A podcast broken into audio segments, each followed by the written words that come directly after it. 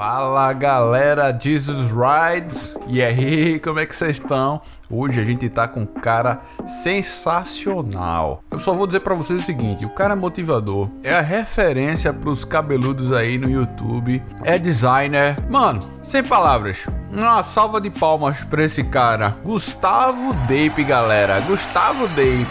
Seja bem-vindo, meu amigo. Madison, muito obrigado, cara. É uma honra para mim estar aqui hoje um prazer imenso poder contribuir com esse episódio do Jesus Ride. E eu fico muito feliz em saber que eu te inspirei dessa forma, cara. Sério mesmo, uma honra. Muito obrigado pelo convite. Cara, a honra é minha. E a princípio, assim, eu não sei se eu já te falei isso, mas eu comecei a te acompanhar lá no YouTube, acho que há uns quatro anos atrás, e na época eu tava começando a deixar o cabelo crescer. Assim, a gente encontrava muitas dificuldades, né? Até pro próprio mercado mesmo. As pessoas não, não têm uma boa aceitação para o cara que tem. É, que é cabeludo, assim, feito a gente, né? E aí, e eu trabalho na constru construção civil, né? Construção civil é uma das áreas mais conservadoras ainda nesse sentido. Então, na época, quando eu comecei a, a, deixar o cabelo crescer, eu precisei ouvir muita coisa de motivação, né? E eu procurei muitos vídeos na internet. Um dos caras que eu mais ouvi era você, brother.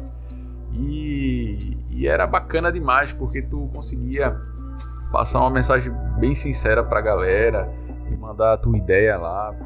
Pô, muito bacana, cara. O que é que te motivava a fazer esse tipo de coisa, Gustavo?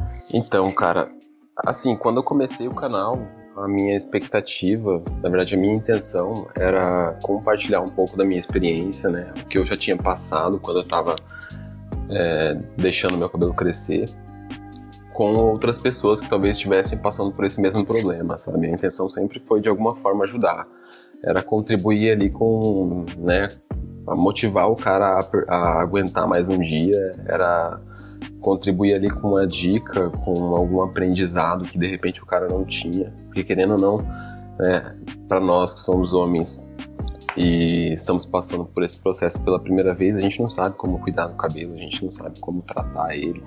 E a minha intenção era de repente compartilhar tudo aquilo que eu já tinha aprendido, claro, né? É, para facilitar esse processo de crescimento para o cara, porque é um cara que é, mantém lá né, um cronograma capilar que hidrata, ele consegue passar pelas fases do crescimento de forma mais tranquila, né? Então é, a gente consegue passar, por exemplo, pela fase chata, que é aquela fase que a gente se sente muito feio, é, de uma forma muito mais leve. Nossa, né? mano. Então, é terrível. então é ela, terrível. Mano. E aí a intenção era essa, sabe? Sempre de alguma forma contribuir, seja com alguma dica, seja com algum. Né, a indicação de algum produto ou Incrível. com a motivação mesmo, né? Que era o tipo de vídeo que eu mais gostava de fazer. Cara, muito bacana. Eu, eu maratonava teus vídeos na época. Esse cara manda muita ideia massa, velho. E eu lembro que na época tinha um cara que trabalhava comigo, ele todo dia me enchia o saco pra cortar o cabelo e ele chegou um dia que ele botou uma tesoura na minha mesa assim. E eu digo, caraca, brother, esses caras vão dar muita pressão, não vou conseguir aguentar não. E aí eu lembro que tu nesse dia postasse um vídeo exatamente falando sobre isso. Tipo assim, ah, se a galera do teu, do teu trabalho te pressiona para que tu corte o cabelo e tal, esse trabalho não te merece, tu não tem que estar tá lá, não sei o que. Caraca. É, assim, foi um divisor de águas para mim, assim. Caraca, eu precisava ouvir essa mensagem, cara. E eu fico Exatamente. muito feliz de, de poder, assim, encontrar caras como você, assim, que apoiam o desenvolvimento masculino, né? É uma área que, que hoje é, a gente vê até crescendo. Na, quando eu era adolescente ou, ou, mais jovem ainda, eu notava que os caras eram muito autossabotadores, assim, entre os homens, né? Existia uma cultura de, de, de sabotagem muito forte, assim, pelo menos com, com os colegas. Até certo ponto isso era bom porque aumentava a tua resiliência, tu virava um cara mais, mais forte, né? e você conseguia lidar com, com as coisas com mais, com mais resiliência, você não, não se abatia com mais facilidade. Mas por outro lado, tinha algumas questões que eram pesadas mesmo, você é. ficava meio que traumatizado, né? Você ficava, pô, eu não consigo passar, não consigo passar desse ponto aqui porque a galera me, me bloqueia, né? Nesse sentido. Então, quando, quando existe uma, uma, uma rede né, de pessoas que fazem esse apoio, uhum. que dão essa, que dão essa, esse desenvolvimento para o cara é importante porque você consegue encontrar naquele nicho Sim. algo que vai te fazer desenvolver da forma correta, né? Porque, por exemplo, a, como você meio comentou aí, essa parte do, do, do cabelo longo para o homem até pouco tempo atrás era algo inimaginável, principalmente no trabalho, né? E é, até descobrir qual era o tipo do meu cabelo, qual era os produtos que eu que eu podia usar no meu cabelo que era mais bacana para mim e é, tipo é uma fase de, de, realmente você aprender com aquilo ali né? e eu, eu sempre desde que não sei você Dave, mas desde criança pô eu sempre quis deixar o cabelo crescer eu sempre tive essa vontade de ter o cabelo grande tá ligado cara eu também sim mano eu sempre tive velho essa vontade de deixar o cabelo crescer desde de criancinha assim houve um ponto que meus pais deixaram e tal mas depois eles é, passaram a cortar meu cabelo super curto e eu nunca gostei. Eu sempre, de vez em quando, eu dava uma, uma, uma como é que eu falo assim? Eu, eu, eu, enganava minha mãe assim, dizendo, não, não vou, eu vou cortar hoje, eu vou cortar hoje e tal. E ele até chegava um, um ponto aqui no meio da orelha e tal, mas eu sempre tinha que cortar porque eles ficavam pegando no meu pé. Eu entendo até porque os pais se preocupam com a nossa organização, com a nossa boa aparência. Mas era algo que me feria, assim, eu não queria cortar, eu queria ter o cabelo Sim. grande, sabe? E aí, pra mim, Dave, foi uma libertação, brother. Porque, caraca, eu sempre quis ter o cabelo grande. Quando eu tinha. Mano, quando eu tenho a oportunidade de dar uma corrida, quando eu tenho a oportunidade de fazer um esporte que eu, que eu tenho a sensação do vento tá passando no meu cabelo, pô, eu me sinto bem pra caramba, velho. Eu me sinto vivo, tá ligado? E isso faz parte da minha personalidade, ter o cabelo grande, tá ligado? Uhum. É, cara, é, é, é, muito sobre isso mesmo, né? Tem um significado também muito maior do que apenas a estética, sabe? assim como você citou aí, que para você representa muito a liberdade, ele é um, um, símbolo de, de resiliência, é um símbolo de, de eu me valorizar, sabe? É como se fosse uma virada de chave de um momento que eu, eu escutava muitas outras pessoas no passado. Eu já, eu já tive um, um passado assim é, que infelizmente me prejudicava muito. O cabelo, para mim, ela também tem uma, uma representação além da estética, sabe? É, assim como para você, é, ele representa a liberdade, né? Para mim ele também representa uma virada de chave, sabe? Uma virada de chave que eu mesmo dei na minha vida, porque eu tenho um passado assim de escutar muitas outras pessoas, levar em consideração muito o que as outras pessoas falavam e é, eu era uma pessoa muito insegura por conta da, né, das críticas que eu já sofri, assim. É, e isso meio que me limitava, sabe? Então, no momento que eu viro essa chave, é que eu deixo o cabelo crescer, sabe? E o cabelo, ela, ele ainda até hoje, às vezes eu, eu fico querendo cortar e eu não corto porque eu tenho esse apego que é mais é, relacionado a a emoção, né, ao, a representação que ele tem para mim do que a estética, sabe? Então é muito importante por conta disso. E eu sei que para muita gente talvez pudesse ser da mesma forma, sabe? E foi isso que inspirou o canal desde o começo. Muito gratificante ouvir, ouvir isso, sabe, Gustavo? Porque, é, cara, é importante quando você suporta outra, outra pessoa, né? Quando você ajuda outra pessoa a ser quem ela é, né? E, e essa, e essa busca de, de, de, você se encontrar é o que faz você se sentir bem, né, brother? Eu, Sim. por exemplo, hoje eu gosto praticar esporte pra caramba. Eu não consigo me imaginar se eu não praticar esporte, principalmente com skate, que é o, que é o esporte onde eu me encontrei. Agora eu me encontrei no skate muito tarde, eu comecei a praticar até por conta do meu filho, né? Ele é, começou a, a, andar de skate, se interessar. E ele não gostava muito de esportes, né? E aí, para incentivar, eu disse: caramba, eu vou andar uhum. junto com ele, mas eu não posso andar de street, porque street é uma, uma modalidade muito pesada para mim. Eu já tô com 32 e meus ossos não aguento essa, essa, esse rojão todo aí, eu tenho que me adaptar. E aí eu fui estudar e descobri o long, né? O long é uma, uma modalidade mais de passeio e tal. Tem umas manobras, mas são umas manobras mais exibicionistas e tal. Você não precisa estar tá pulando do skate e tal e se estrepando de 5 metros de altura, feito os malucos fazem lá. Então, assim, foi algo que eu me encontrei bastante, né? E aí a gente começou a dar uns rolês juntos foi uma coisa que eu me arrependi assim, de não ter descoberto antes. Eu gosto muito, sabe, de, de sair, dar uma corrida, sair e dar um rolê de long e tal. E aí, tipo, como é que é essa tua rotina? Se tu tem alguma, alguma, algum feeling com esportes também? Tu gosta de praticar esporte, David? Cara, eu não tenho uma proximidade, assim, com esporte, para ser bem sincero com você. Eu, sinceramente, no momento me considero um cara bem sedentário, né? Mas, na verdade, eu nunca tive um feeling tão próximo com esporte. Eu cheguei a é, andar de skate também, era uma coisa que eu gostava muito de fazer. Isso quando eu tinha, sei lá, uns, uns 15, 16 anos, até uns, uns 20 anos de idade eu, eu andei. Só que era na modalidade street, né? Diferente um pouco do long que você, que você citou aí. Mas, né, a idade chega, cara, e a gente não.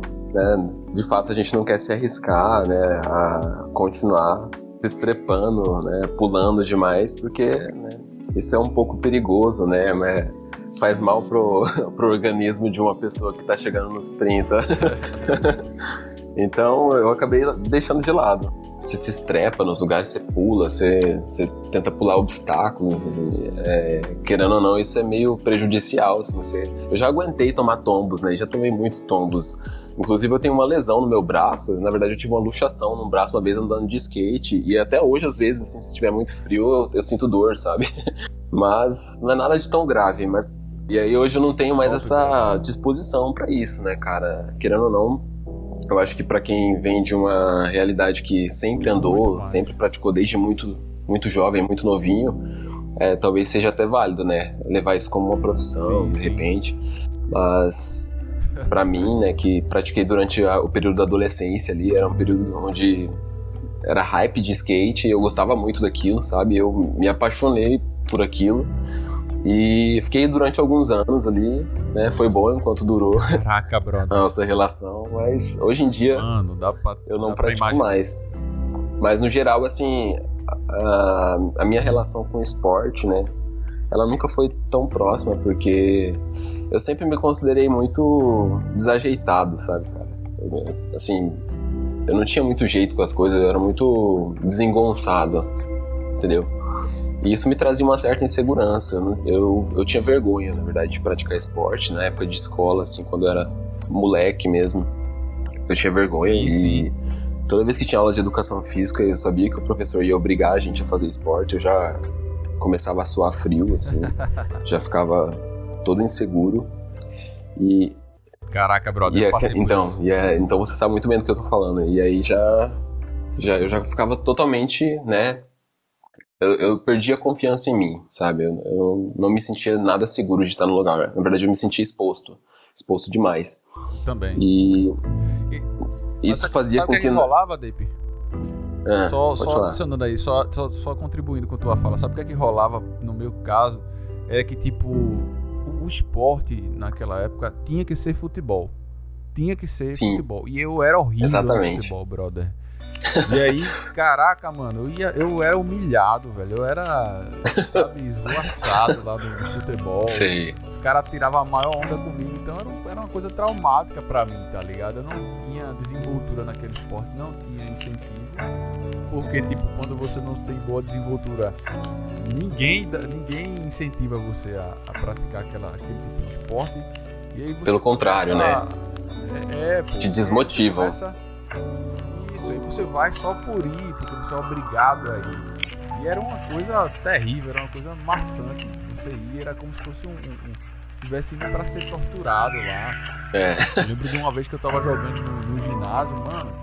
O brother lá deu uma bolada na minha cara que eu quase que desmaiava, brother. Foi, foi uma coisa assim muito absurda, assim. É, e eu cara, pensando, esse esporte não é para mim, velho. É exatamente isso, cara. A gente cria uma barreira, né? Um domo, né? E essa barreira já impede que a gente se dedique a melhorar no esporte, sabe? E isso acontecia muito comigo, sabe? Tudo isso que você falou, eu perdi a conta de quantas vezes eu tomei bolada na cara e as pessoas davam risada. Então tudo isso gerava em mim aquela aquela frustração, né? Aquela insegurança. Eu já ia para quadra de esportes sabendo que eu estava né, indo ali passar vergonha, que eu estava literalmente exposto né? E aquilo ali me trazia uma, uma desmotivação com o esporte. É, acontecia também de muitas vezes é, a galera tá fazendo uma seleção de equipe, sabe? Aqueles que eram os melhores, não sei se com você aconteceu, mas antigamente acontecia muito de ter aquela galera que meio que mandava no time e tal. E por muitas vezes eu sobrei, sabe? Eu fiquei por último não fui escolhido por nenhum, nenhum dos times e o professor meio que teve que me encaixar num dos times. Isso já me trazia essa, esse desconforto, sabe? A gente tem, tinha essa dificuldade aí na época do esporte porque na, a gente não tem incentivo, né, Gustavo? A gente às vezes se sentia. Não. Dependendo do esporte que a gente estivesse praticando, a gente era totalmente execrado se a gente estivesse cometendo algum erro, se você não fosse bom naquilo, né? E aí, tipo, uma das Sim. coisas que eu penso também é que existiam esportes individuais que eu me sinto muito melhor do que os, os esportes coletivos. Hoje, assim, eu quebrei um pouco desse mindset, assim, eu cheguei a me desafiar e aí, tipo, comecei a assistir jogo de futebol tal, olhar as, as posições, como o cara pensa e tal. E aí eu voltei a praticar é, futsal há uns dois anos atrás, três anos atrás, jogava com a galera daqui. E assim, eu, come... eu fui até melhor, né? Porque na uhum. realidade o que te bloqueia é você achar que o que o cara tá falando de você é verdade. Então você começa a internalizar aquela, aquele pensamento, aquele mindset limitante do, das pessoas, né? A crítica sobre você. E às, é, uhum. às vezes, tipo, você não é tão ruim. Na sociedade, as pessoas encontram, às vezes, você como um rival. Então, para que a pessoa consiga é, se sobrepor a você, muitas vezes ela, ela vai colocar coisas sobre você para te parar, para te bloquear, sabe? E às vezes, quando você não tem uma mente forte, né? Na época eu era adolescente e tal, e eu, eu sabia muito pouco sobre esses, esses gatilhos mentais, então eu ficava travado, tá ligado? Eu tipo, caramba, eu sou ruim mesmo, sou muito ruim, eu não sirvo para isso. O esforço supera o talento, é isso. O esforço supera o talento. Então tem horas que você não é aquela, não tá naquele nível, mas você você se esforça, você vai melhorando. Por exemplo, eu olho o Cristiano Ronaldo. Ele é um jogador sensacional. Treina muito, ele treina até fora do tempo de treino enquanto os outros estão aproveitando e tal. Então ele uhum. está treinando. Então, assim, você não vê nele um Ronaldo Sim. fenômeno, um Ronaldo Com Gaúcho. certeza, cara. Ele é um pouco, eu acho, né? Minha humilde opinião, eu acho ele um pouco mais travado do que os caras. Mas é, ele treina tanto que ele, que ele se tornou um cara fantástico, sabe? Ele se tornou uma lenda aí do futebol. Porque você vê que ele, ele não se limitou a qualquer tipo de interferência que porventura a altura dele ou sei lá o equilíbrio dele pudesse trazer para ele e ele saiu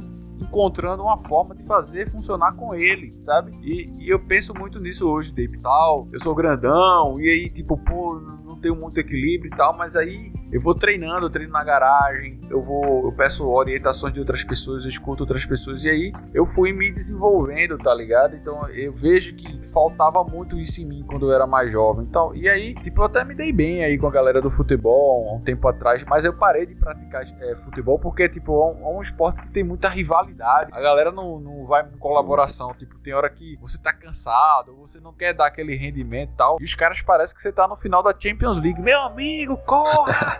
Corra! Faça tudo que A galera se entrega demais, né, cara? Mano, se entrega velho. muito Não, pro, pro velho, futebol. Você tá por fora. É uma questão assim. Sobrevivência, velho.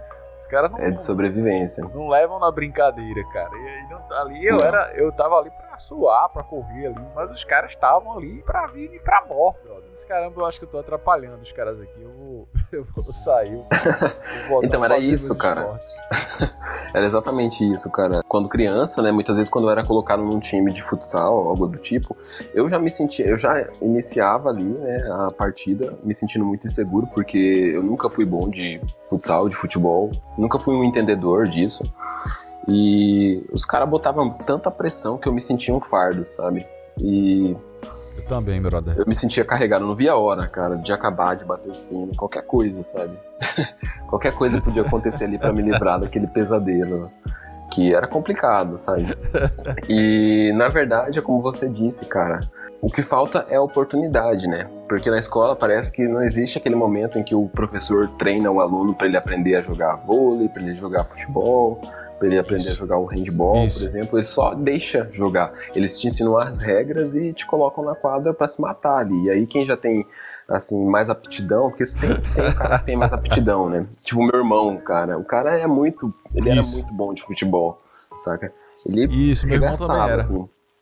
Enquanto eu era tipo assim, a negação, sabe? E, e sempre existe isso, cara. Você. Também. A, a, gente, a gente tem skills, né, cara? Gente, eu costumo dizer que a gente sempre tem skills que são mais desenvolvidas, isso é normal.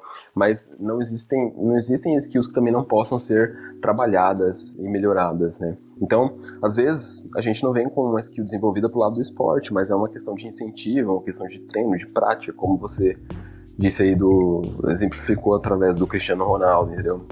E tem outras pessoas que já têm, né, ali a destreza. Né? Assim como você pode ter destrezas que outras pessoas não têm. E é isso, é isso que mantém o mundo equilibrado. E aí, né, com certeza, Gustavo, a gente pode treinar as skills né, da gente. A gente sabe onde a gente tem uma boa desenvoltura e uma desenvoltura não tão boa, né? E a gente sai equilibrando aquilo ali. Tem um brother meu, Esdras, até que ele fez o primeiro podcast lá com, com o Jesus Rides Cast ele falou o seguinte, que ele, ele, ele, bate sempre nessa tecla, assim, de você ter um mentor, você ter uma mentoria importante. E é verdade, porque o, o, mentor ele já passou por algumas estradas que você não passou ainda. Então tem, algum, tem alguns momentos que você vai precisar de alguém para te orientar em determinadas circunstâncias, né? Tipo, ah, você tá com um, o joelho levemente flexionado. Pô, cara, é, veja, é coisa de milímetros, assim, coisa às vezes de centímetros, sabe? Pouca coisa. Mas o cara já identifica que tu precisa melhorar aquela performance ali e sabe que se você tiver no treino é, a Vera, como a gente costuma falar aqui no Nordeste, né? A gente é o treino na, na, na prática, quando você está ali diante da circunstância, você precisa ter uma desenvoltura de uma performance melhor. Né? Principalmente, por exemplo, no skate, quando você está num downhill, você está descendo de uma ladeira. Então, qualquer erro pode ser fatal, né, brother? Se você de repente fizer qualquer variação ali de um movimento, e você pode se escambar ali, ter uma queda né, grave. Então, eles conseguem identificar isso porque eles já passaram por aquilo, né? Eles, hoje está na moda essa palavra, né? Skin the game. Você passou por aquilo, você tem propriedade para falar sobre aquele assunto, né, Dave? Exatamente, cara. Sempre tem alguém que sabe mais do que a gente a respeito de um assunto, então é sempre válido procurar conhecer esses outro, outros lados da mesma história, sabe? Pode ajudar a gente a desenvolver também né, as nossas habilidades, querendo ou não. E é como você disse, às vezes uh, o ajuste é mínimo, né? Para ele ficar redondo. E a gente só precisa mesmo desse suporte. E agora sim, uma coisa que é bacana também, interessante. De repente. Perceber que às vezes você não tem esse mentor, né? E às vezes você não tem um, um essa, essa pessoa para poder fazer essas orientações que você tanto precisa, né? E aí você meio que vai ter que se virar, né? E você vai, ser, vai ter que ser seu próprio mentor. E aí você é, termina aprendendo, não, às vezes tem um lado bom disso acontecer, porque às vezes você aprende a fazer né, de uma forma própria, você adapta aquela realidade para você mesmo. Mas o ruim disso é que às vezes você pode inconscientemente estar tá adquirindo alguns hábitos ruins, né? Com certeza, cara. É, muitas vezes, né, você tem que ser a prova, né? Você vai ter que passar para você saber como funciona é, e para você encontrar o melhor caminho ali, né? A melhor alternativa, né? Você não vai ter alguém te orientando, te dando suporte, isso é muito comum. E no caso do cabelo, por exemplo, isso aconteceu comigo, sabe? Não tinha ninguém próximo. Sim, sim. É, na época que eu comecei a deixar crescer, é, a primeira vez, na verdade, que eu comecei a deixar crescer, né? O, que foi em 2014, eu não, isso não tinha no YouTube, não era um conteúdo que existia, sabe? Foi por isso que também, né, pela falta desse mentor, a falta desse suporte, eu desisti, porque é, eu recebi uma pressão externa muito forte, que vinha de família, que vinha de amigos, que vinha de pessoas no Caraca, trabalho. Então, mano. é muita pressão, né? Trash. A gente disparando para você de todos os lados. E você mesmo se olhava, no, eu mesmo me olhando no espelho, né, e me sentindo feio, porque eu tava passando por aquele momento de, né, da fase chata, aquela transição, né, do cabelo curto pro cabelo mais longo. E eu acabei cedendo, sabe? Eu não aguentei. E aí, quando voltei nessa segunda vez, que foi já em 2016, eu já tava muito decidido, sabe? Aquilo ali, é, não, não, teve ninguém que me parou, sabe? Tipo, ainda não tinha nenhum Sim. mentor, mas eu já tava muito preparado para aquilo. Eu queria muito, então eu, eu literalmente. Não, eu não, eu não, não cortei, eu não ia cortar, entendeu? Não tinha quem é implantar essa ideia na minha cabeça, sabe? Mas é como você disse, a gente às vezes se sabota, né? E da primeira vez, como eu não tinha um mentor, eu me sabotei, porque eu não sabia o caminho certo, eu cedi, né? É, e na segunda vez já era um pouco diferente, a história já estava. Eu já estava mais maduro, eu já estava mais decidido, né? E é, mais é, ou menos pegando por esse, um gancho disso que tu tá falando, esse... tem muito a ver com propósito, né? É, é, eu tava ouvindo um, um, vídeo motivacional ontem e os caras estavam falando sobre isso. Assim, quando você tá alinhado com seu propósito, é difícil as, as circunstâncias te pararem, porque você sabe onde você quer chegar. Então a, a, crítica não vai te derrubar, as circunstâncias não vai te derrubar. Tu vai encontrar uma forma de poder sobressair-se daquela situação e continuar avançando. No meu caso foi algo parecido contigo, porque tipo, eu lembro quando quando meu pai tava doente na, na UTI, cara, é, em 2018. E aí ele chegou para mim, me chamou no meio da noite e disse: Madison, cara, tem um negócio para te falar. Eu digo: Fala, pai. E ele falou: Meu filho, eu me arrependo tanto de não ter feito tanta coisa na minha vida. E na, nesse momento ele já estava numa circunstância que não tinha mais volta para ele. Ele era um, um, paciente de câncer terminal.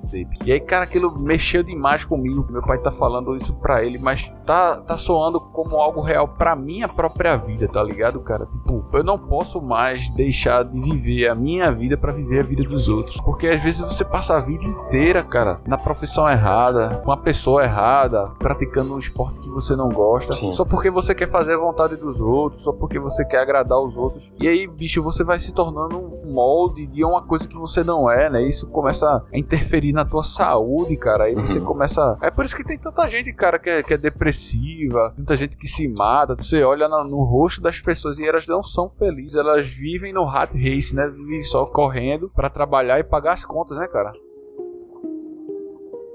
Exatamente muito comum, cara. É o que a gente mais vê, né? E isso também tem muito influência, né, do, dos maus costumes da própria sociedade, né? As pessoas têm muito costume, cara, de querer impor a vontade delas, o, o gosto pessoal delas em outras pessoas. Eu acho que isso também vem muito reflexo é, de como nós agimos perante as outras pessoas, sabe?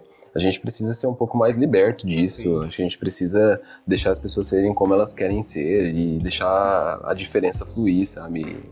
É, a gente não tem, é, a gente mal tem controle sobre a nossa própria vida e né, quem somos nós para querermos controlar a vida de outra é pessoa, isso, sabe?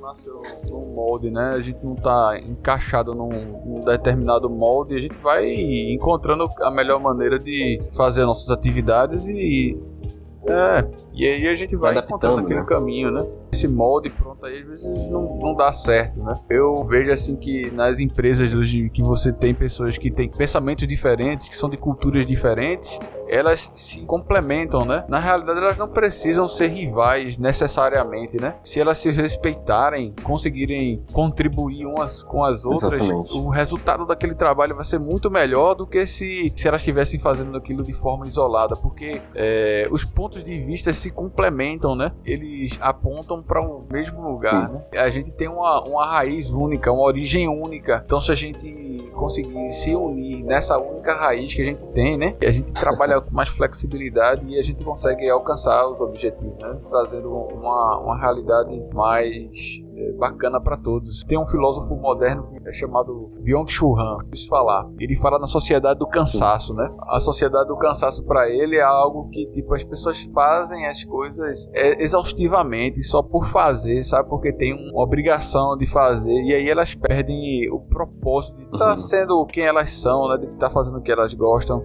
Em certo ponto, é algo muito ruim para as pessoas, né? Existe um outro paralelo também que é a questão econômica, né? O mercado precisa de mão de obra. O mercado precisa funcionar para que as próprias pessoas consigam sobreexistir dentro da sociedade, né? Uhum. Como é que tu vê essas duas mãos aí, Gustavo? Como é que tu vê a mão do mercado, a mão da circunstância que a sociedade precisa de um viés econômico para funcionar, então precisa de mão de obra, precisa que as pessoas trabalhem e façam aquilo, mas ao mesmo tempo, como é que tu observa essa interação entre o bem-estar das pessoas, o que elas gostam de ser, o que elas gostam de fazer? Porque às vezes as duas coisas não se conversam, né? É, cara, tem muita gente, na verdade, que vaga, né? Nesse sentido. As pessoas trabalham com aquilo que não gostam, é, fazem aquilo justamente ou apenas por dinheiro, apenas para subsistir, né, como você disse. E né, existe a demanda, a oferta, na verdade, de, de colocações, né, para que essas pessoas possam continuar desempenhando esse tipo de papel. Eu acho que a forma de você manter isso equilibrado, cara, é você Sim. procurando ser contribuir, né, é claro, com o sistema econômico, né, ou seja, o trabalho faz parte do homem, a gente sempre vai é, de, de, certa forma, estar trabalhando. Hoje, por exemplo, estamos aqui trabalhando, a gente está trabalhando por um propósito. É, talvez não seja com fim é, lucrativo, né? Mas ainda assim a gente está trabalhando por algum motivo, né? É, e eu acho que a gente tem que tentar unir isso, é, o trabalho, a nossa utilidade enquanto trabalhadores, enquanto benfeitores, é, seja para o sistema econômico, seja para outras pessoas, né? com aquilo que a gente de alguma Sim. forma se atrai, aquilo que a gente gosta, sabe? Não, não adianta tu gostar, por exemplo, de arte e tu trabalhar com medicina, sabe? Você não vai ser feliz, você não vai conseguir sustentar por muito tempo a animosidade ali. Tem, é claro, tem muitas pessoas que não conseguem encontrar as suas vocações ou pelo menos as suas paixões em uma profissão. Isso é a realidade de muita gente. Eu já conheço pessoas que são assim, né? Triste, sabe? Por um Sim. lado é triste, mas faz parte da vida. Eu acho que quando a gente se sente dessa forma muito deslocado daquela nossa frequência, Concordo, do que a gente realmente quer, né? Se a gente já sabe se, que aquilo não é o que você quer para sua vida, eu acho que você tem que começar a buscar o que você quer, mesmo que você não saiba o que você quer, mas você tem que sair à busca, sabe? E essa é a forma mais saudável de você conseguir equilibrar essas duas coisas, sabe? É claro que o trabalho não é tudo na nossa vida, mas ele representa muito para uma pessoa, né? Não é só o nosso meio de Sim, sobrevivência, muitas vezes é, está além disso, né? É sobre o que a gente faz faz, é sobre o que a gente exerce, é sobre o que a gente traz de bom para o nosso mundo. Né? Nosso trabalho ele tem esse poder de promover Sim. outros bens além do dinheiro, né? Tá vendo? Além é. do bem-estar econômico. A gente vende o nosso tempo, né? consciência David? de que ele tem esse poder de mexer também muito. Sim, a gente vende o nosso tempo e que e se for para vender o nosso tempo, que seja vendendo, né? para uma coisa que a gente curte é, fazer. Tem né? que valer a pena. E se a gente não sabe o que a gente quer fazer, a gente tem que sair em busca, porque tem que valer a pena. Você tem que pelo menos estar ali, né? É, é em jornada. Eu acredito muito eu acredito. nisso, sabe? E quando eu vejo aquelas cenas, eu já estive muito nesse ambiente, brother, de você pegar um metrô, caraca, e você ir enfiado feito uma sardinha ali, enlatado e a galera empurrando para as portas fecharem, sabe? Pô, é uma, uma, coisa absurda, assim. Você tá dentro desse clima, quando você chega em casa, você se sente um lixo, brother. Você se sente um. Porque quando você tá no meio dessa, daquela galera, é como se você fosse uma agulha no palheiro, como se fosse um grão, assim, você não se sente ninguém, sabe? E você todo o tempo sendo achincoalhado, sabe? As pessoas. Você é assaltado, às vezes é agredido. A sua, mora, a sua autoestima baixa, sabe? Você tá sempre sendo colocado para baixo, sempre sendo sabe, triturado. A sociedade parece um moinho, assim, você fica sendo moído por aquilo, tá ligado? Então você chega no final do dia, mano, você não quer fazer nada. Aí você às vezes tem duas, três jornadas. Você sai do trabalho, vai para uma faculdade, aí faz uma, um curso, aí depois você faz uma pós, faz quantas pós. Ah, não, agora é pós boa, planejamento e projetos. Aí você faz, não, agora isso não serve mais para nada. Agora é Yellow Belt. Aí você tem que ter Yellow Belt. Aí o cara vai fazer Black Belt, Yellow Belt. Aí faz tudo que é isso aí. Aí, não, agora isso não serve mais para nada porque chegou fulaninho de tal e disse que isso não serve não. Agora, sabe uma das coisas que eu percebo? Que no mercado, a galera muitas vezes cria coisas inúteis só pra, só pra gerar grana, tá ligado? Só pra dar, só pra alguém enriquecer. Inventam uma coisa que não serve para nada, tá ligado? Encontram nas pessoas um propósito para aquilo e elas pagam as pessoas para fazer propaganda daquilo. Como as, as, pessoas têm essa habilidade de criar as coisas, sabe? Então, se elas podem criar isso, elas podem criar também uma sociedade mais útil. Elas podem criar também uma sociedade onde as pessoas consigam ter uma vida com mais qualidade, sabe? Só que eu percebo que muitas vezes o conhecimento é tolhido das pessoas. Né? Eu lembro que Jesus Cristo falava que o meu povo padece por falta de conhecimento, ou seja, as pessoas pagam preço por não ter conhecimento, sabe? Não buscar a leitura, não buscar o estudo, simplesmente abrem a boca na hora, seja lá qualquer jornal que passe na TV, abre e fica o tempo todo engolindo aquela notícia pronta. Elas não vão ler os livros. Você teve um amigo meu que passou por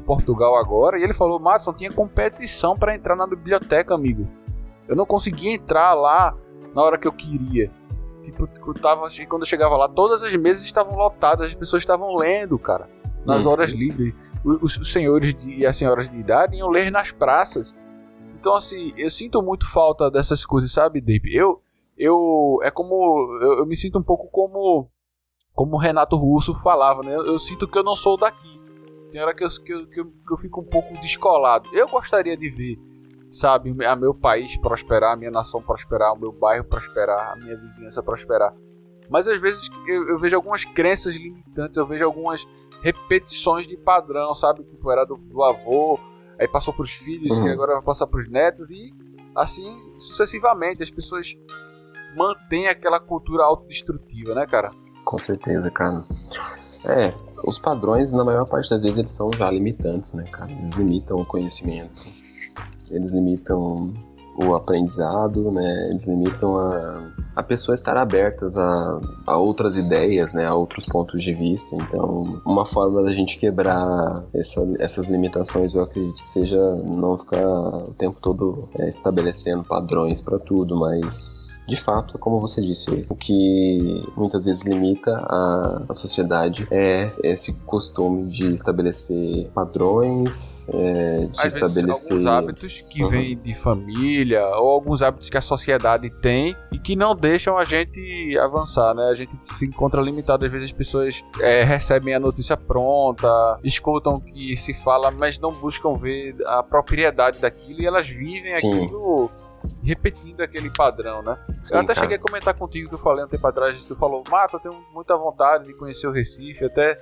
fiz uma crítica a, a, aqui ao, a, forma como a cidade cresceu, né? Uhum. Não, não cresceu de forma sustentável. Eu disse, pô, daí eu tô triste, porque eu vejo que o bairro hoje, ele, a cidade, o centro mesmo, ele era muito bonito quando eu era criança tal, mas fui crescendo de uma forma absurda por tudo. E eu acho que isso tá, é, pelo patrimônio, isso tá envolvido com uma cultura, sabe, Dave? Por exemplo, os Estados Unidos, eles têm uma. Eu não sei se você já ouviu falar nessa filosofia, a contability. A contability é quando você tem autorresponsabilidade, ou seja, ah, eu vi Dave tropeçando ali. Caraca, Dave é meu amigo, pô. Eu não posso ver Dave tropeçar e fingir que eu não tô vendo e passar, tá ligado? Eu tenho que ir lá, pô, tu tá bem, levanta aí e tal. Então, isso é um comportamento altruísta, uhum. Né? Você olhar para o outro e ver o outro como uma extensão de você mesmo. Sim. sabe? E uhum. hoje eu vejo. É, é, Eles vivem muito dessa forma. As pessoas têm perdido isso, sabe, Dave? Porque, tipo, tem essa competitividade exacerbada, tem essa, esse lado negativo de você olhar o outro e ver o outro como um concorrente. Ou ver é, no sucesso do outro algo ruim. Desejar coisas ruins pro outro porque o outro tá prosperando.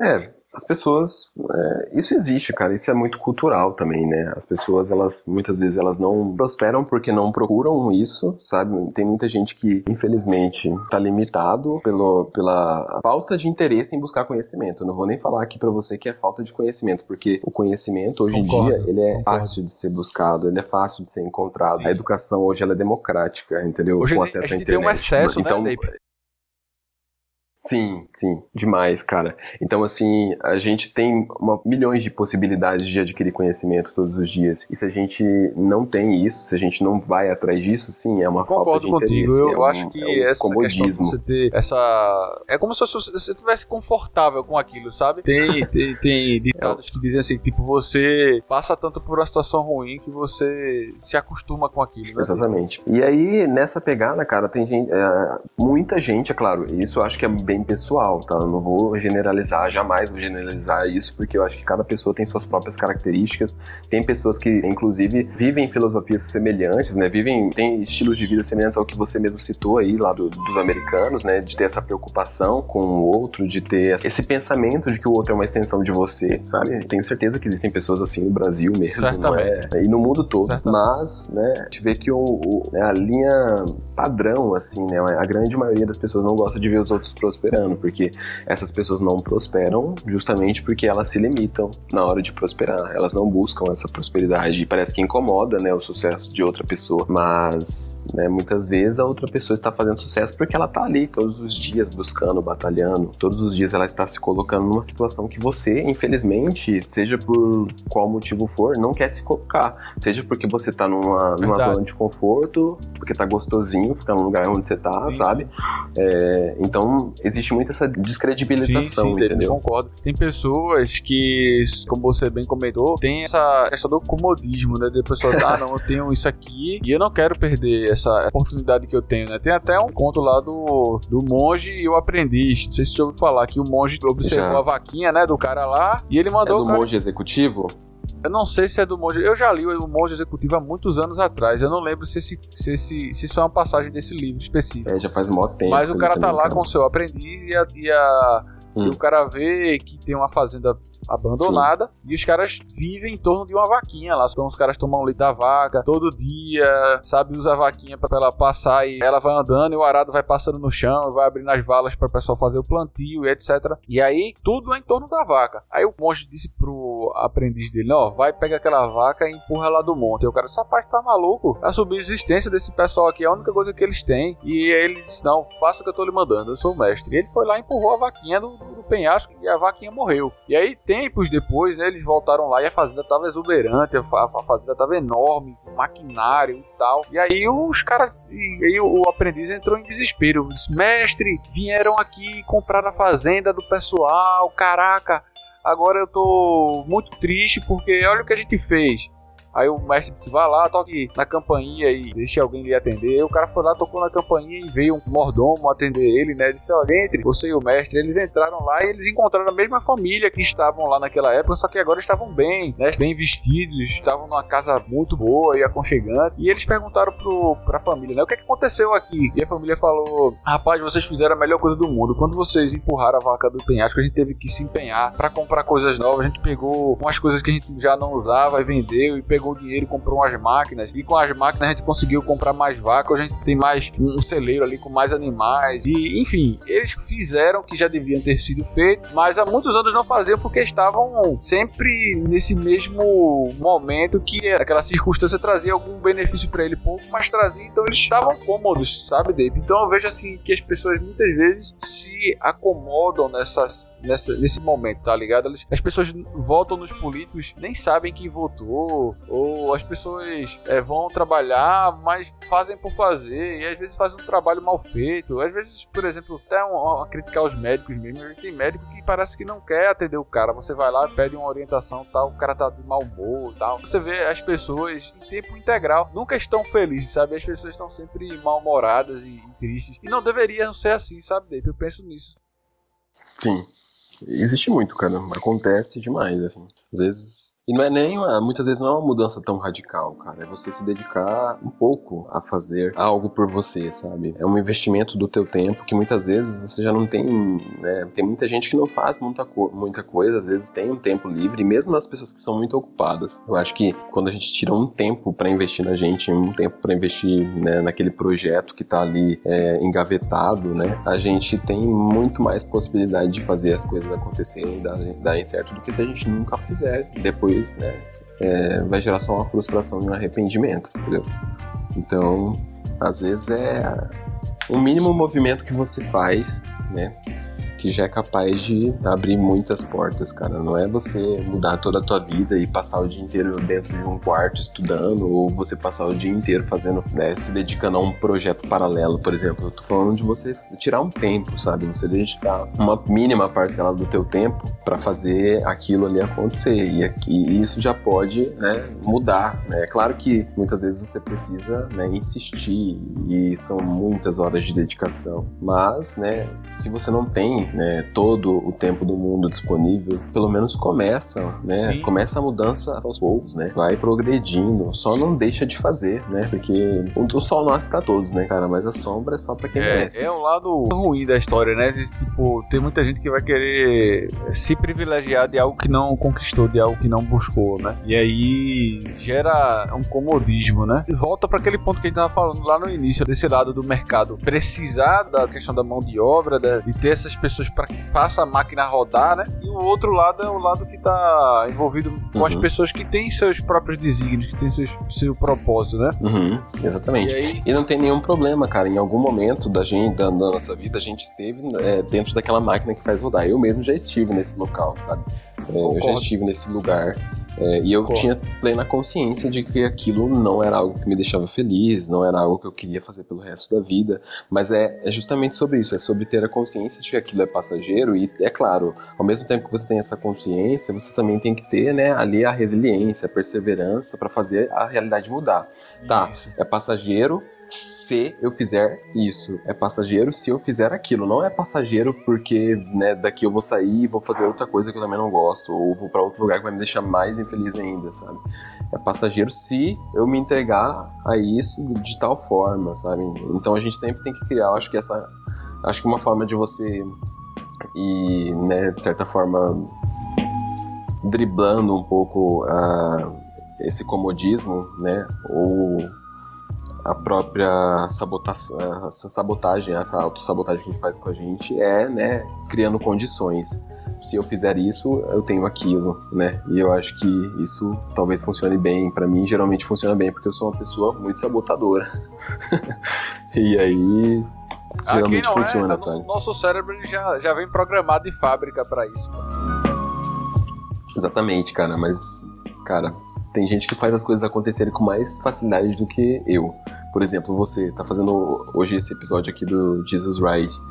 É, você fez acontecer isso muito rápido, sabe? Eu, cara, Mano, se eu fosse gravar um vídeo do YouTube, eu tava a semana toda bloqueado. eu tava a semana toda em crise existencial. Aí chegava hoje, eu ia me sabotar milhões de vezes antes de gravar, porque todo vídeo que eu ia gravar, cara, era um tormento eu não conseguia muitas vezes chegar no final do vídeo e sair contente com o resultado. Acho que por uma questão de cobrança mesmo, sabe? É, tinha vídeos que eu saía, claro, feliz com o resultado, mas, mas assim, essa cobrança, essa autocobrança também. Precisa de um limite, mas assim, você não, você não pode parar por conta dessa cobrança, sabe, Dape? E às vezes a gente não tem um feedback, né? Como por exemplo, eu te dei o feedback de que, caramba, teus vídeos me ajudaram pra burro, e talvez você não soubesse dessas coisas, sabe?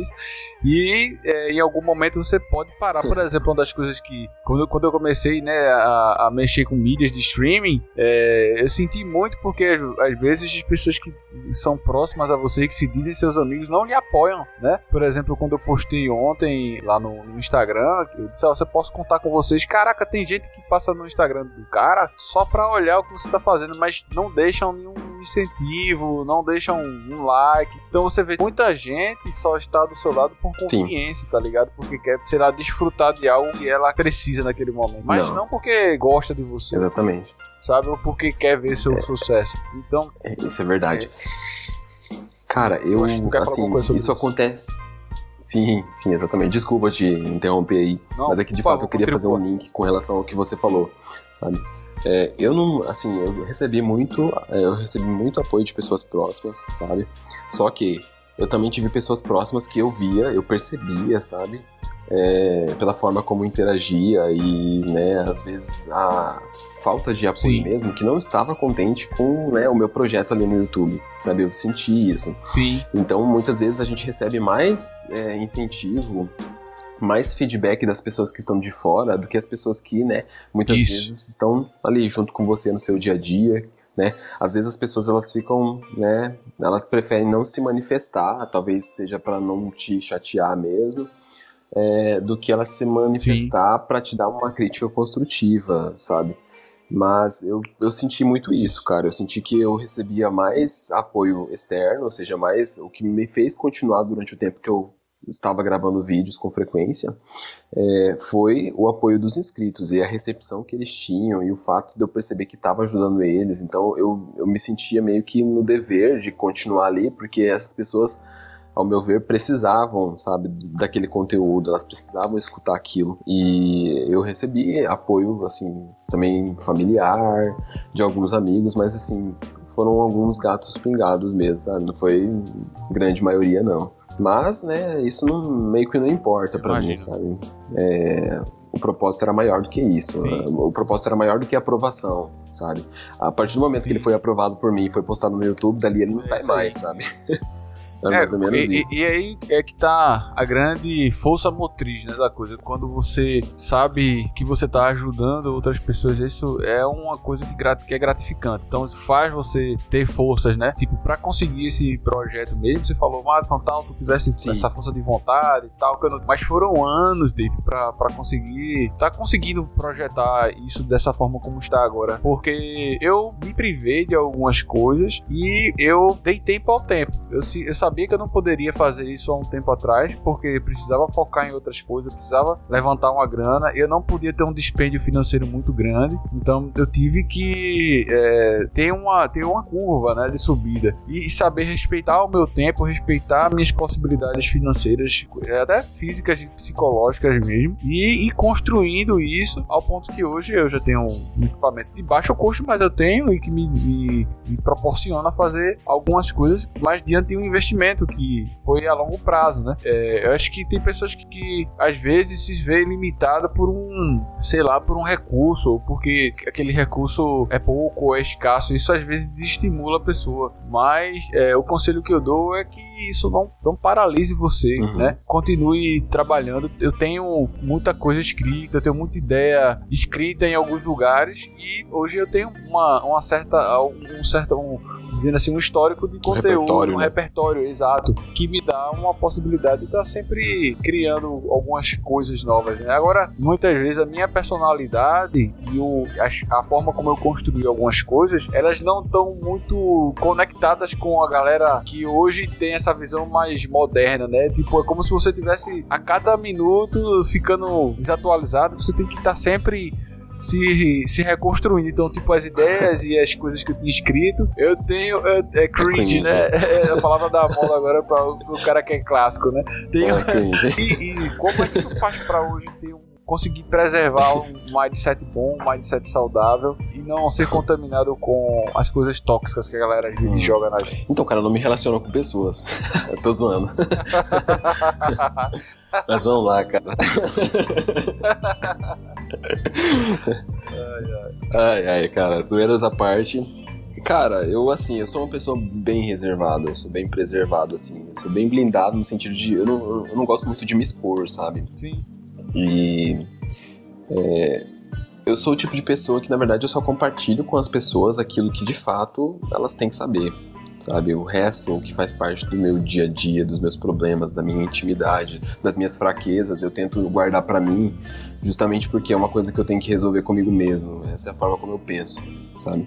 Sim. Então, não é ser metade de mim mesmo com as outras pessoas, mas é assim, não sabe, não dá a liberdade, né, nem a possibilidade é, de das minhas próprias fraquezas pessoas, né? serem. Isso, exatamente, exatamente. Não é ser egoísta, né? Ah, você não compartilha da sua vida com outras pessoas. Não é isso, jamais, não tem nada a ver com isso. Tem a ver com resolver os meus problemas comigo mesmo, né? Deixar aquilo que mais, né, as decisões mais importantes, é, que no caso que norteiam a minha vida, para eu mesmo fazer, entendeu? Apesar de que eu sou bem indeciso, né? Você já sabe, libriano. é, o cara já é meio. meio assim. Eu demoro para tomar uma decisão, sabe? Mas. É, eu, Sim, eu faço dessa mais forma. Pensada, né? É uma forma de eu. É, uma decisão mais pensada e bem mais pessoal, sabe? Sim. Mas. Não significa que eu não tenha também os meus momentos de compartilhamento, sabe? Mas sendo bem sincero para você, cara, né? Não sei se é uma, essa, essa questão de pandemia ou se é o fato de hoje eu morar numa cidade diferente daquela cidade que eu cresci, que eu nasci. É, o, o, meu contato hoje com, com pessoas, né, ele é bem menor do que já foi um dia.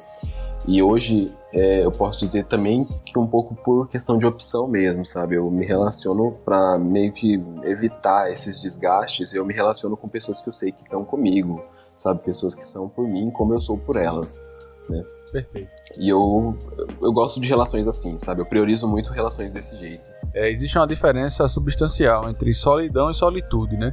A solidão é porque você não tem a opção de ter outras pessoas ou você de alguma forma tem pessoas que não querem estar com você e você quer estar com as pessoas, então isso causa um, uma espécie de sofrimento, né? Mas a, a solitude tem mais a ver com você estar completo. Se você estiver com as pessoas e se você estiver só, não faz diferença, porque você vai estar completo, você vai estar. Né, você não vai sair do seu propósito. Então, lógico que você uhum. entende que, que pode haver algum, alguma espécie de perda, alguma espécie de de sofrimento que é inerente à vida, né? Como Schopenhauer dizia. Então, Exatamente. você vai ter que passar por essa curva de, de aprendizado e você vai sofrer, mas é um sofrimento em que você está preparado. Você sabe que aquela circunstância vai acontecer. Você, é, você precisa estar passando por, por aquela circunstância, né? E você não vai, não vai ter algum, algum prejuízo para sua mente, né? Você vai virar um cativo dos seus próprios pensamentos. Ah, não posso. Caramba, eu tô... quando eu era adolescente, né? É, eu,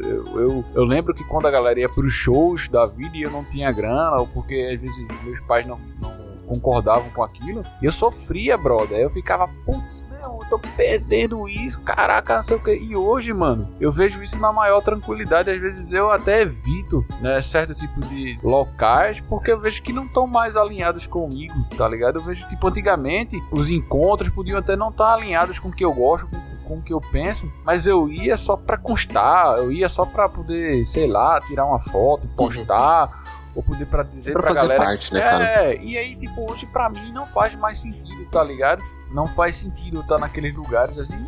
Eu não quero estar ali, não vou estar, porque eu não me sinto bem ali, por que, que eu vou ter que estar ali, sabe?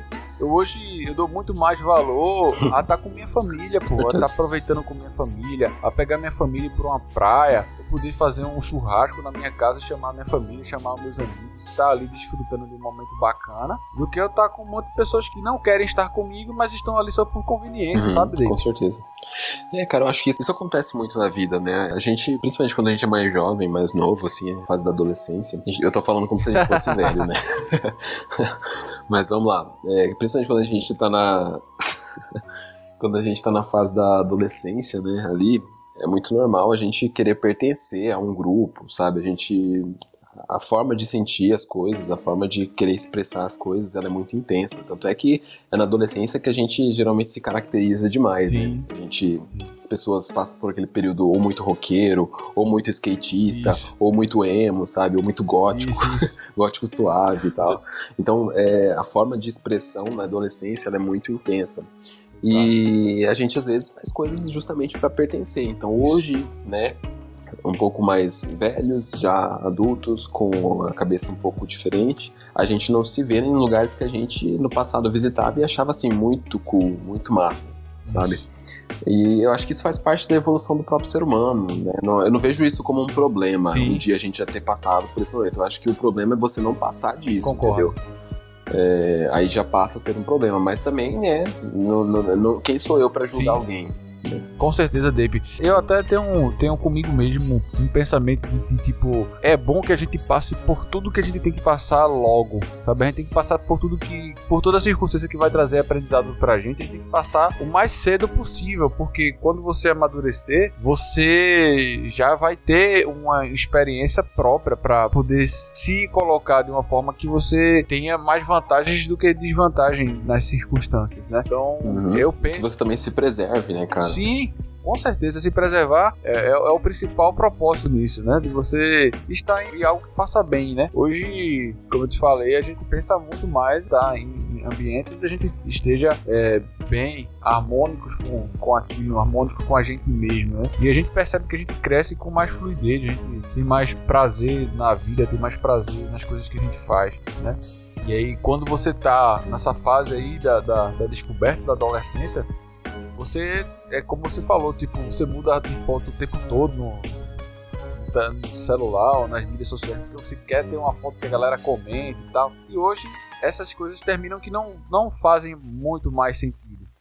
É, porque pra gente a gente já, já conseguiu passar, já conseguiu entender que tem algumas coisas que, que não fazem mais sentido, né? E, e como você bem falou, tem momentos em que você não quer estar muito exposto, você não quer colocar de uma forma como virar um, um- um motivo de tipo virar uma novela aquilo ali. Então, é, isso, isso é muito chato. Tem horas que, que as pessoas se sentem proprietárias, né? Ou se sentem no direito de estar é, conduzindo as coisas como elas gostariam que acontecesse. E aí termina Com certeza, cara. traz alguns, É. alguns prejuízos, né, cara?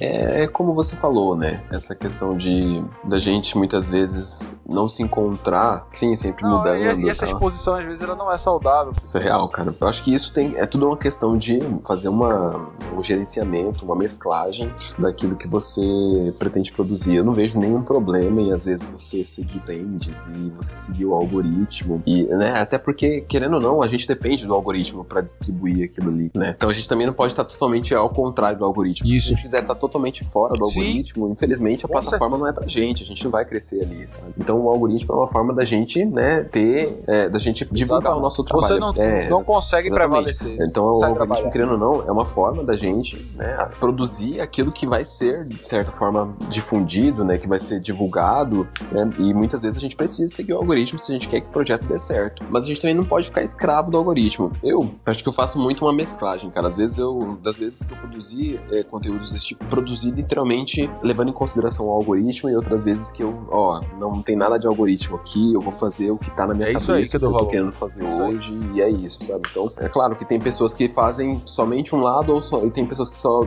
fazem somente o outro, e eu, eu não julgo nenhum dos dois lados, eu acho que cada pessoa tem um motivo pra estar em qua- cada um dos dois lados, porém, assim, é que eu mesmo, pessoalmente, não consigo estar em um e em outro, sabe? Eu não- eu não sou muito extremo. Na maior parte das coisas que eu faço na minha vida, eu não sou muito extremo nas coisas, então eu prefiro ficar meio que ali, meio mesclado. Então, às vezes, se você for no TikTok meu, você vai ver idiotice, bobeira, entendeu? E às vezes vai ter coisa é, de, de trend mesmo, justamente com a intenção de pegar view, entendeu?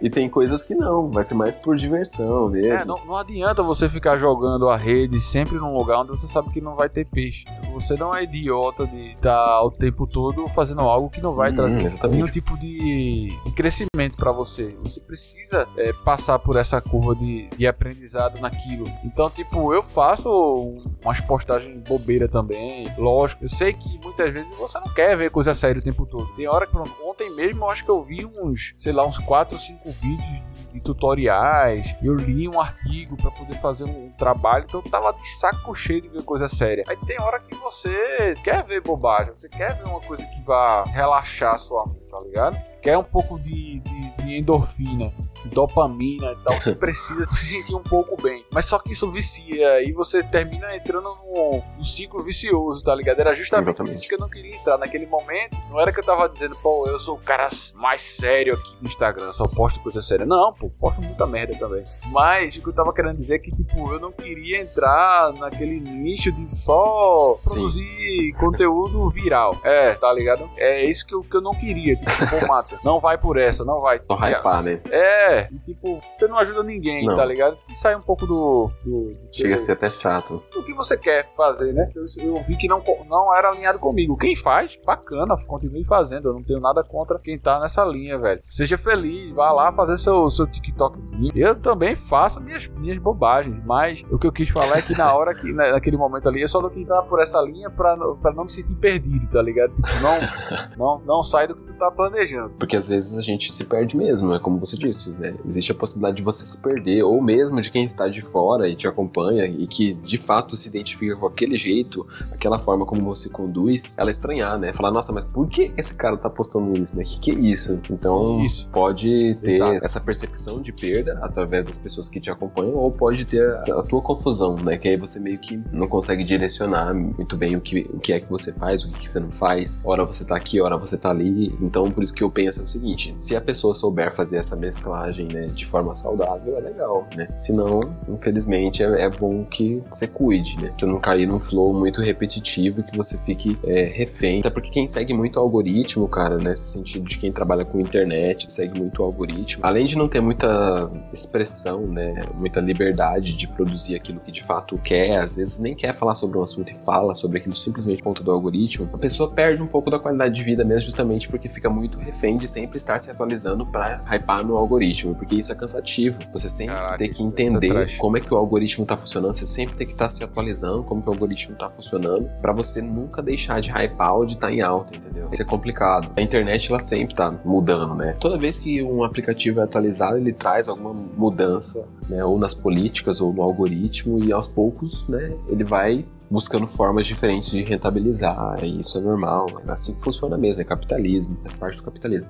Mas é cansativo para as pessoas ficarem o tempo todo, sabe, buscando estar 100% alinhadas com o algoritmo das ferramentas, sabe? E eu acho que isso serve para tudo, não Concordo. só para internet, mídias sociais, coisas desse tipo. Eu acho que é cansativo qualquer coisa que você faz demais e o tempo todo Fazer você tem fazer, que estar sem ali, um né, propósito. pagando o preço e, é, e fazendo massivamente uma coisa. Tudo isso pode te trazer um, Sim, um cansaço, um Traz desgaste pra gente mental, sabe? cansaço às vezes, assim. desmotivar a sua caminhada, né? E aí você tem que buscar outras coisas que lhe dão forças, né? Quando a gente tá nessa, nessa trajetória de poder contribuir com as pessoas e rentabilizar, isso de certa forma traz uma falsa sensação de que você tá fazendo algo bom, porque aquilo pode te trazer uma grana de repente. Mas quando isso, pelo menos para mim, quando isso não traz um benefício pro outro, pra mim às vezes não, não é algo agradável, uhum. tá ligado? Por exemplo, que você passava a verdade nas palavras, tá ligado, Dave? Quando tu comentava lá e passava tuas ideias, tinha muito essa questão do propósito pelo qual tu estavas fazendo o que tu estavas fazendo. Sabe? Quando você lançava lá tua ideia, de certa maneira, Dave, pô, aquilo não era a dancinha do TikTok, não era a, sei lá, o, o novo meme que tá surgindo aí e tal, mas era algo que trazia mudança para a vida das pessoas. Pode não estar tá alinhado assim no, no hype do algoritmo, mas você conseguiu ajudar muita gente, inclusive a mim mesmo. Né? Eu sou muito grato a você por, por, você ter postado aquele conteúdo e você ter se esforçado por fazer aquilo que você fez, porque ajudou muita gente, tá ligado? Então, tipo, é nisso que eu penso, tipo, é, tem horas que não vai hypar, tem horas que não vai estar tá lá nos trend tops, tem horas que não vai, que as pessoas às vezes que estão mais próximas vão criticar, não vão ajudar, mas o que importa é que você tá fazendo algo pro bem dos outros, né? Eu lembro muito de Nikola Tesla, brother. Ele é um dos meus cientistas favoritos e eu tenho ele no mais alto nível de admiração, porque Tesla, ele se privou de muita coisa para deixar um bem para a humanidade, cara. Ele, ele sempre pensava no legado que ele ia deixar, né? Tesla, ele inventou a lâmpada fluorescente no século 19, pô. O cara, ele já ele já era um cientista por excelência. O cara trabalhou de ajudante de pedreiro para poder sobreviver, mas ele tinha uma mente brilhante. Trabalhou com Thomas Edison. Ele foi sabotado pelo cara o tempo inteiro. O cara roubava todos os projetos dele e ele não podia patentear porque trabalhava na fábrica do cara. Então, assim, mas ele pensa, ele era um cara extremamente altruísta. Ele pensava sempre no bem do próximo, sempre no que ele ia deixar para a humanidade. O sonho de Tesla era que todo mundo no mundo inteiro tivesse energia gratuita e que ninguém precisasse é, pagar, porque ele dizia que tinha energia de graça no universo, existia um conhecimento gratuito no universo. Então ele, ele queria democratizar as coisas, ele queria que as pessoas tivessem acesso, acesso. àquilo, que desfrutassem daquilo, sabe? E ele deu de cara com um muro que, que foi o, o, o ceticismo da galera. Não, pô, aqui se tu fizer isso eu não vou lucrar. Se tu fizer isso eu não vou, eu não vou estar tá onde eu tô hoje no meu nível de, de crescimento. Eu não vou estar aqui onde eu, onde eu, no meu patamar, porque tu vai me afetar. Então vamos calar esse cara, vamos dar um jeito, vamos botar ele na geladeira aqui. Então quantos caras não existem desse jeito, tá ligado? Não fazem um conteúdo bacana, não produzing algo, porque tipo não são incentivadas a, tá ligado? Então quando tem alguém que quebra essa corrente, velho, quando tem alguém que quebra essa, essa parede, meu irmão, não vou me importar com isso, eu vou fazer isso porque eu estou fazendo o que é certo. Cara, eu admiro muito, velho. Cara, eu fico muito feliz de saber isso. Sério, muito obrigado pelo feedback, primeiramente, né? Porque eu sempre falei que o, o feedback que a galera trazia para mim dos vídeos que eram postados no YouTube era o combustível para que eu continuasse fazendo mais conteúdo, né? E sempre foi mesmo, sabe? Sempre foi o motivo pelo qual eu continuei. Eu ficava muito feliz toda vez que eu recebia feedback, eu já recebi muitos feedbacks positivos. A galera, essa comunidade, né, dos caras que estão mais alinhados com isso, é, ela é bem receptiva, ela é bem atenciosa. E ela é uma comunidade que também precisa de muita atenção, porque eles. É, eles se chateiam com facilidade. então. Então. então, assim, é, eles precisam bastante da. Querendo ou não, de você, de, do seu suporte Bacana. ali, né? E eles são eles te retribuem isso de uma forma muito legal. Então isso sempre foi muito combustível para mim, sabe? Para eu continuar. Então por isso eu tenho que te agradecer por esse relato, mais um dos relatos. Você já tinha me falado isso antes é, e da vez que quando você me falou foi muito gratificante para mim, mas toda vez que você me fala continua sendo gratificante, continua sendo. Por nada, cara. Você merece. Se de alguma forma Obrigado. você conseguir voltar, encontrar um propósito de, de alguma maneira, encontrar um novo, uma nova fala, eu sempre eu sei que assim falar sobre um único assunto muito tempo cansa, né? É Sim. cansativo, enjoativo. Eu vejo aquele cara, o Michael Gama, né? Eu, eu acho que ele ajudou muita gente e tal, mas chegou uma hora que ele agora tá jogando o jogo, tá ligado? Ele agora tá fazendo conteúdo viral e tal. Uhum. Saiu um pouco da, daquela linha de quem acompanhava ele antes, tá ligado? E tipo, se ele tá feliz com aquilo, se ele tá bem. isso de certa forma está alinhado com, com o conteúdo que você passa, né? Porque você realmente não faz o, o aquilo ali Sim. porque outras pessoas fazem, tal, mas faz porque aquilo fez sentido para você em algum momento. É, bem por aí, cara. O mundo tá sedento, né? Tá contratando pessoas que promovam de alguma forma o bem para outras pessoas, né? Eu acho que tem muita gente já que faz isso. Eu sim, tenho sim. alguns exemplos. Né? Provavelmente você também tem os seus próprios exemplos. Quem acompanha o podcast provavelmente tem muitos exemplos disso também. Mas também tem muitos que se escondem atrás da máscara de que tá ali, né? Fazendo ou promovendo o bem de alguma forma e por trás tá surrupiando, tá né, enganando, tá, né, tipo, tirando algum tipo de proveito. Mas é bem nessa vibe aí, né? A gente, a gente tem que tentar ajudar da nossa forma, né? Seja, tipo assim, você pode ajudar fazendo uma, uma caridade, cara. Você pode ajudar sendo padrinho de uma criança que não tem pai, de repente, num orfanato ou você pode ajudar mesmo produzindo esse conteúdo aqui através do, do teu podcast, entendeu? Que pode ajudar muita gente.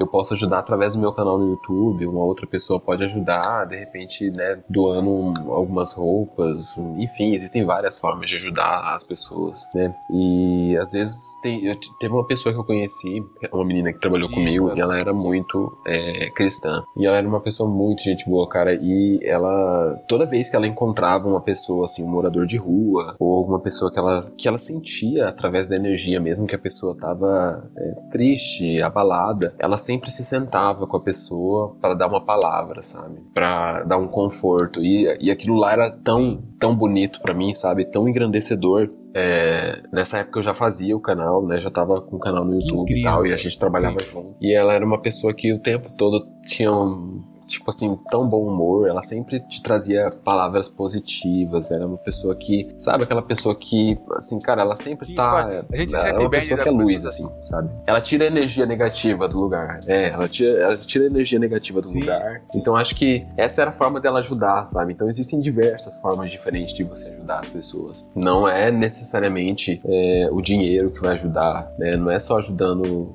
é, através da questão financeira. Tem muitas outras formas. Cara, às eu vezes acredito é uma palavra de conforto, às vezes é um, é um, é um alimento, às vezes, é, é, às vezes é um alimento, às vezes é um, um conselho, sabe? É um abraço, é uma conversa, exatamente.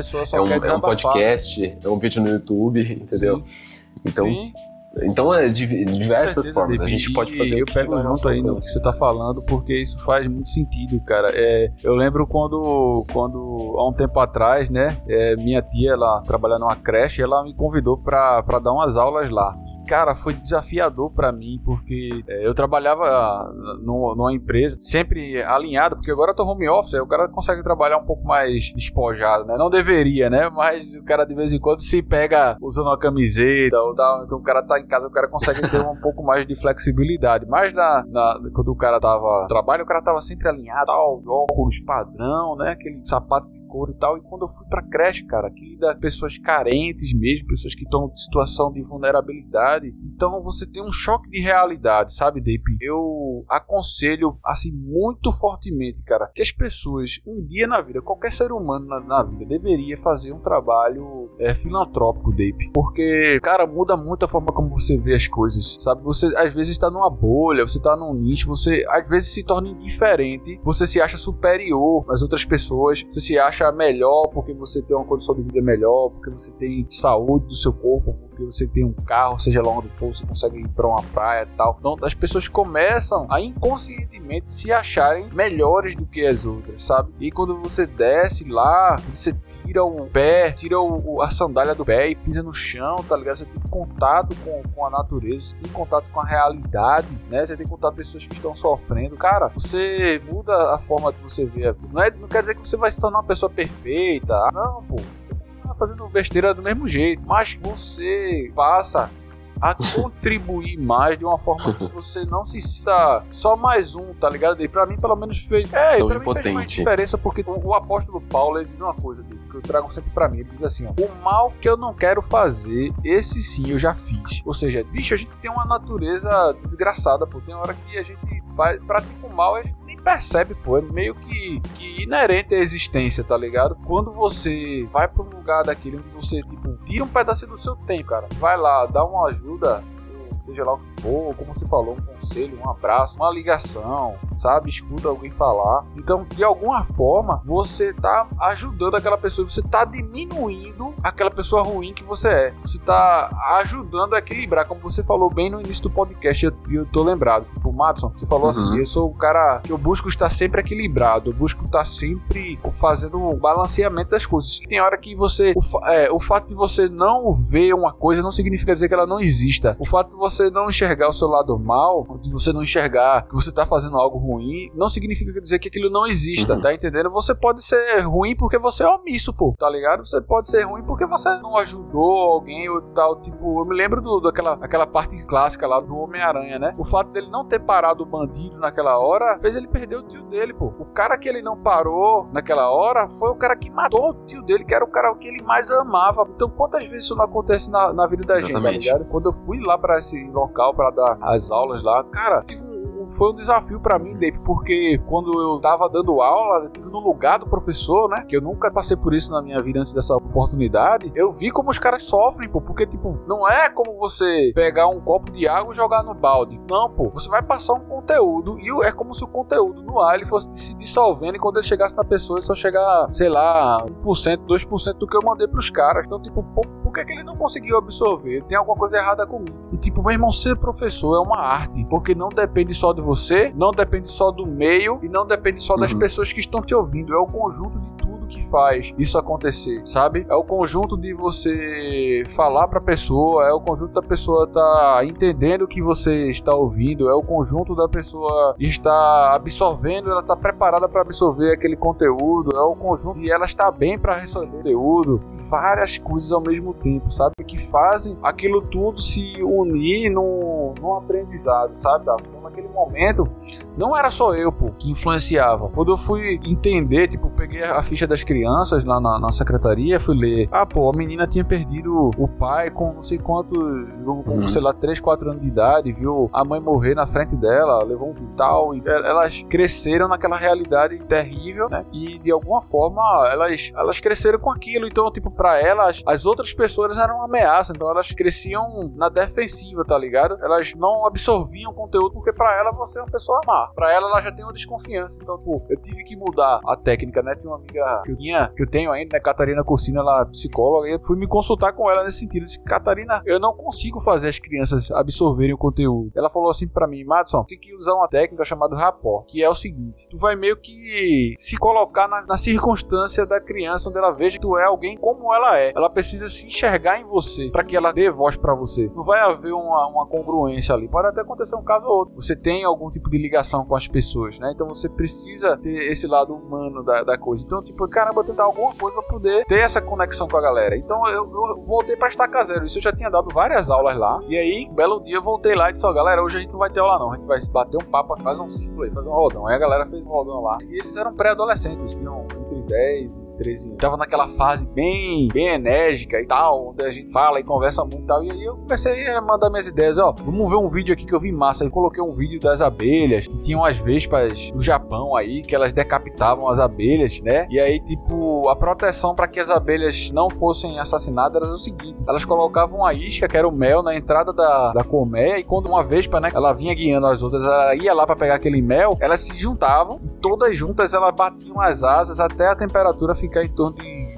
50 graus, se eu não estou enganado, ou era 40 graus. E a Vespa não aguentava essa temperatura e morria cozinhado, entre aspas, né? E aí, tipo, elas conseguiam Nossa. fazer com que as outras Vespas não encontrassem o, o ninho dela, né? E eu falei o seguinte pros caras, assim, ó, tá, o que aconteceu com essa Vespa aí? Bom, se vocês não prestarem atenção na aula, não contribuírem com a gente, é vai vir um monte de Vespa, pô. Porque tem pessoas que estão aí fora, vão querer tirar de vocês o que é de vocês, né? Vão, vão pegar os melhores empregos, vão pegar as melhores oportunidades e vocês vocês vão passar batido porque vocês estão dando essa oportunidade e a galera fazer isso com vocês. Então, galera, preste atenção na aula, vamos se envolver, vamos conversar. Eu tô aqui, eu sou igual a vocês e tal. Aí contei um pouco da minha história, perdi meu pai, quantos anos, não sei o que e tal. E, tipo, tive que contar algumas coisas para que as crianças vejam, vissem em mim algo que também elas viram, né? Elas passavam, por exemplo, aquela menina que eu te falei que perdeu exatamente. Que é a né? identificação, né? É, ela pô, ele perdeu o pai, eu perdi minha mãe tal. Então as pessoas começam a te ver como alguém normal, não alguém que é estranho ou não que é alguém que é superior e tal. E aí, tipo, depois dessa aula, cara, mudou completamente o meu relacionamento com eles. Tipo, eles me recebiam bem. Quando eu falava, né? Antes, às vezes, eles ficavam até meio que agressivos, assim. Depois desse dia, eles mesmo mandavam um ou outro calar a boca. Cala a boca que tu tá falando, cala a boca que ele tá. É diferente você dar aula pra uma galera que já tá pronta para receber aquilo ali, como uma galera de pré-vestibular, ou com uma galera que, que já tá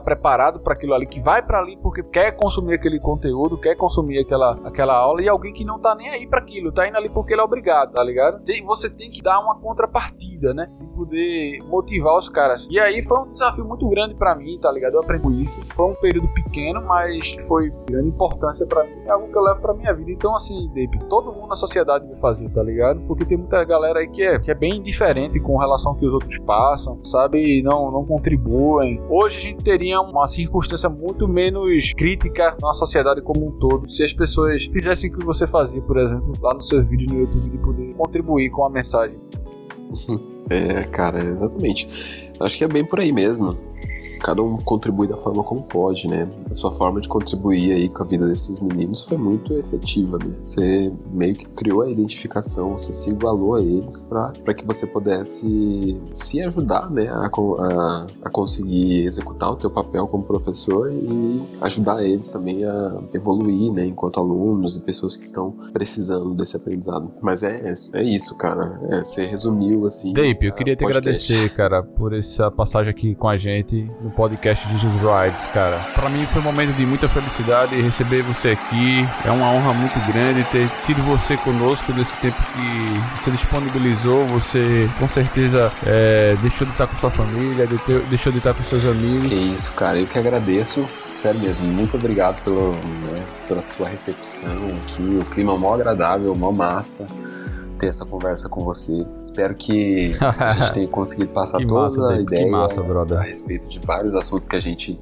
transitou aqui né, nesse podcast. Foi uma honra para mim participar e desejo muito sucesso pro Jesus Ride, que seja um podcast bombado, assim, ó, nível mil. muito massa, muito obrigado, cara. Muito graças obrigado por essa recepção, por essa confiança. Eu que agradeço. Do que eu faço. Espero que a gente se encontre aí numa circunstância onde a gente puder dar um rolê de skate ou praticar algum esporte aí, ou mesmo se quiser visitar aqui o Nordeste aí, precisar Opa, de um maravilha. Aí, não vou me esquecer não, cara. Meu amigo. Mas só não pode ser street. Tem que ser um long. Meu eu não sei andar de long também, então tem que aprender. Ah, mano, tamo aqui, tamo aqui. A Falou, gente vai crescer. Brother, muito obrigado. Cara, é isso. Tchau, galera. Pô, Até sensacional, mais. cara.